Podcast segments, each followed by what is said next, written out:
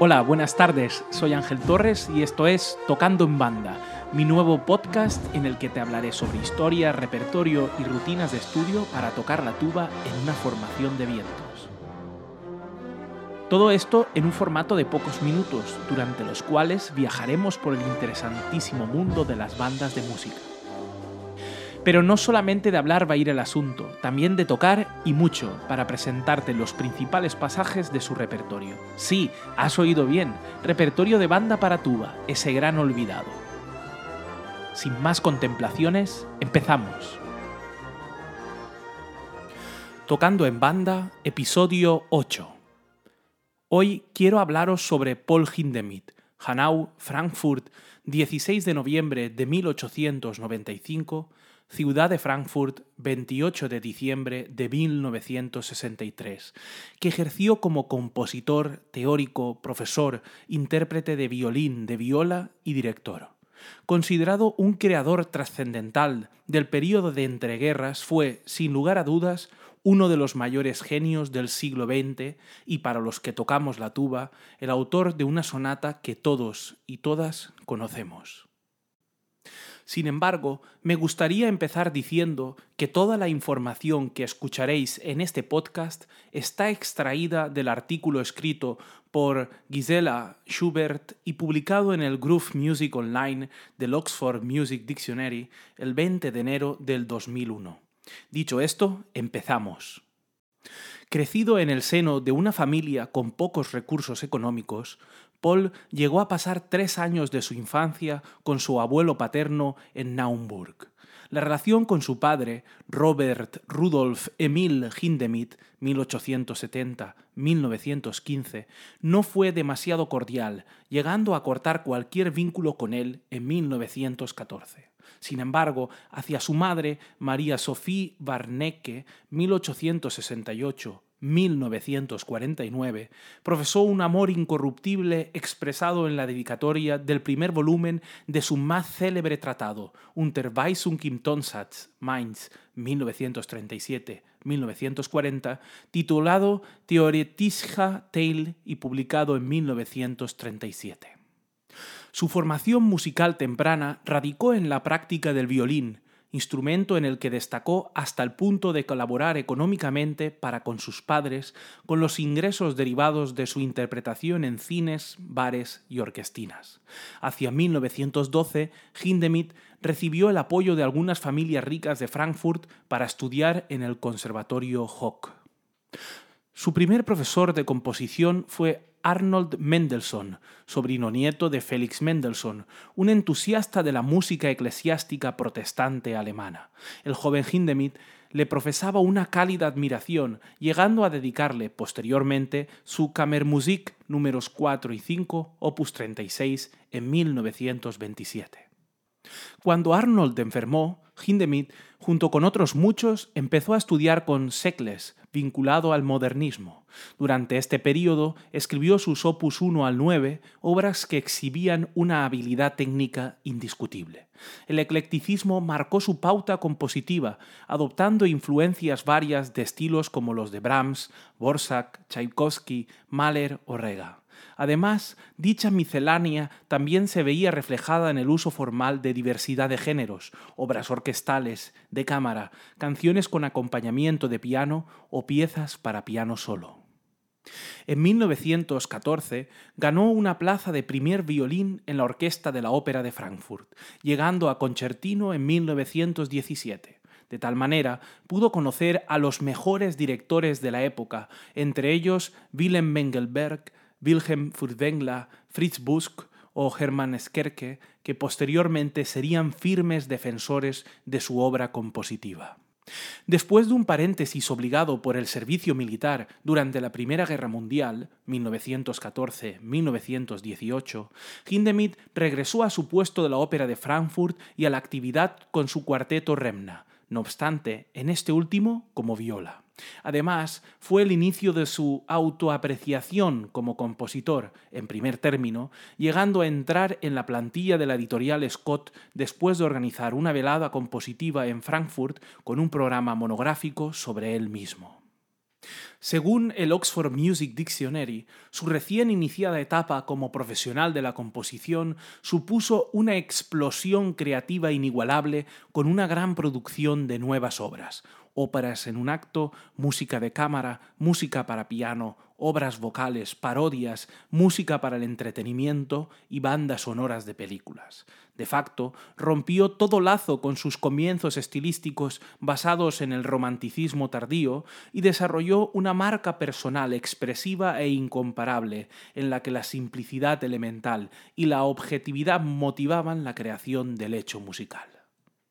En 1923, después de negociar con la editorial Scott, empezó a recibir un salario mensual estable y garantizado, pudiendo abandonar su puesto en la orquesta de la Ópera de Frankfurt y convirtiéndose en miembro del comité de programación del Festival de Donaueschingen, que gracias a sus esfuerzos se convirtió en uno de los epicentros más destacados de la música contemporánea durante los años 20. En el ejercicio de su cargo en el festival, que posteriormente se trasladó a Baden-Baden y finalmente a Berlín, incitó a los compositores a crear contenido en torno a unas directrices previas que pretendían buscar un marco funcional común. De tal modo, la creencia en la funcionalidad de la música y la búsqueda de un propósito para la creación marcaron el pensamiento de Hindemith, que quedó reflejado en el siguiente texto a principios de 1927. El compositor actual debería escribir solo cuando supiera con qué propósito escribe. Los días de componer por el hecho de componer tal vez hayan desaparecido para siempre. Hindemith, Aufsätze Fortege Renden, página 27. En el mismo año, Hindemith fue invitado a impartir docencia en la Musikhochschule de Berlín, en donde dedujo que la composición, estricto sensu, no podía enseñarse. Solamente y en todo caso, el profesor podría transmitir el oficio de manipular materiales musicales. Viendo además que la literatura para la educación musical carecía de adecuación a dichos planteamientos, comenzó su ardua tarea en la creación de métodos sobre teoría de la música y acústica. De tal modo, el ejercicio de la docencia y la investigación se sumaron, por acumulación, a su carrera interpretativa y compositiva.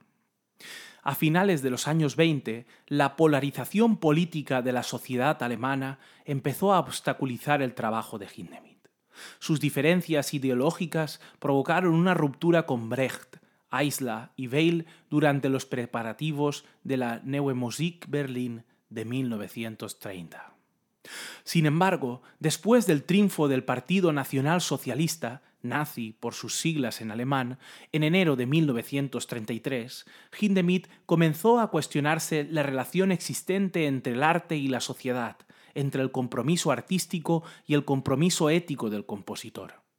Sus obras fueron censuradas y calificadas de bolcheviques y vio como sus compañeros judíos de la Musikhochschule empezaron a perder sus puestos de trabajo. No obstante, Hindemith continuó con el firme pensamiento de la necesidad de crear arte y de la finalidad ejecutiva de dicha necesidad. En un intento desesperado, convenció al director de orquesta Furtwängler para que escribiera un artículo sobre él a modo de enmienda. Dicho artículo se tituló De Afall Hindemith y se publicó en el Deutsche Allgemeine Zeitung el 25 de noviembre de 1934. Finalmente, el plan no llegó a buen término y el ministro de la propaganda nazi, Goebbels, lo calificó de fiasco y charlatán. Todo ello precipitó la excedencia indefinida de Hindemith en su puesto como profesor y la planificación de una emigración forzosa que tendría lugar años después. Su música se prohibió y sus compromisos interpretativos y docentes se cancelaron. De tal modo, se inició en su carrera un periodo de introspección, reflexión y creación artística, centrándose en la composición y la elaboración de uno de los mayores tratados musicales de la historia, el Unterweisung im Tonsatz 1937-1940, que resultó incompleto. La fundamentación de las teorías expuestas en dicho tratado se ve apoderada en la serie de sonatas que compuso para casi todos los instrumentos orquestales, entre ellos la tuba. Esta serie comenzó en 1935, aunque la sonata para tuba la compuso en el 55 y fue publicada por la editorial Scott en el 57 y en ella Hindemith adaptó la música perfectamente al carácter de cada instrumento, de tal modo que, según el Oxford Music Dictionary, las sonatas se convirtieron en retratos de los instrumentos mismos y ejemplificaron las cualidades únicas de cada timbre individual. En febrero de 1940, meses después de haber estallado la Segunda Guerra Mundial, 1939-1945, Hindemith abandonó Suiza y se trasladó a los Estados Unidos por recomendación de algunos amigos. La Universidad de Yale le ofreció una serie de conferencias como profesor invitado que resultaron un éxito extraordinario y derivaron en su contratación como profesor visitante durante el semestre de invierno del curso académico 1940-1941. Esta misma universidad, comprometida con la reforma de los estudios musicales, propuso a Hindemith una plaza permanente como profesor en enero de 1941, después de observar su enorme compromiso con la educación. De tal modo, Hindemith impartió docencia en los ámbitos de la composición, de la teoría musical y de la historia, llegando a publicar dos libros: A Concentrated Course in Traditional Harmony, 1943, y Elementary Training for Musicians, 1946, y fundó el Yale Collegium Musicum, instituyendo la práctica de conciertos históricamente informados sobre música antigua e impactando profundamente en la interpretación con criterios históricos en los Estados Unidos de América. Su gran popularidad como docente, además, se vio reforzada por un rotundo éxito como compositor, siendo su música interpretada en el país norteamericano con mayor frecuencia que la de cualquier otro residente. Hindemith adaptó, en consecuencia, sus trabajos a las particularidades musicales y culturales de las orquestas estadounidenses, aunque es innegable que obras como el Concierto para violonchelo 1940, la Sinfonía en Mi bemol 1940 o las Metamorfosis sinfónicas a partir de temas de Carl Maria von Weber 1943 cuentan con una reconocible tradición musical alemana. Esta última pieza, por ejemplo, está basada no solamente en temas, sino en obras completas de Weber, 1786-1826, figura clave de la ópera romántica alemana. En 1946 consiguió la nacionalidad y compró una casa en New Haven, Connecticut. No fue hasta abril del 47 que regresó a Europa y lo hizo para impartir conferencias y cursos en Italia, Gran Bretaña, Países Bajos, Bélgica, Austria y Suiza, solamente visitando Alemania por motivos familiares. Entre 1948 y 1949, a petición del gobierno militar estadounidense de la Alemania Occidental, realizó algunos compromisos profesionales en dicho país. La reflexión que extrajo Hindemith de sus viajes por Europa fue su mayor pasión por la dirección, incorporando repertorio del clasicismo a sus ya habituales interpretaciones de música antigua y barroca. Además, concluyó que sus composiciones anteriores al exilio en los Estados Unidos tenían mayor frescura de tal modo, sus nuevas creaciones recibieron críticas por parte de los entusiastas de los cursos de verano de Darmstadt, que las calificaban de hierro viejo. Hindemith, en una carta sin publicar dirigida a Scott, fechada el 29 de julio de 1949, argumentaba de la siguiente manera una respuesta al anterior comentario. Es un honor pertenecer al hierro viejo. La historia de la música está llena de hierro viejo y siempre ha sido mejor este que la mierda nueva. Hindemith, 1949. Junto a esta apreciación vinieron otras reflexiones sobre la nueva música. Aún apreciando las innovaciones técnicas, en tanto que éstas nos facilitan el trabajo, sería aconsejable en la terminología arte nuevo poner más énfasis en el arte que en el calificativo nuevo. De tal modo, la influencia de Hindemith en la siguiente generación de compositores empezó a declinar y no tuvo, por supuesto, el mismo impacto. El punto culminante en su carrera en los Estados Unidos fue ocupar la cátedra Charles Eliot Norton de poesía en la Universidad de Harvard durante el semestre de invierno del curso académico 1949-1950, que consistía en impartir una serie de conferencias sobre poesía musical. Dichas conferencias resultaron ser un resumen de los años de docencia de Hindemith y de su experiencia en el exilio. Finalmente, en 1949, recibió una invitación para ocupar un puesto como profesor en la Universidad de Zúrich, una oferta que aceptó para poder gestionar mejor sus compromisos europeos como director.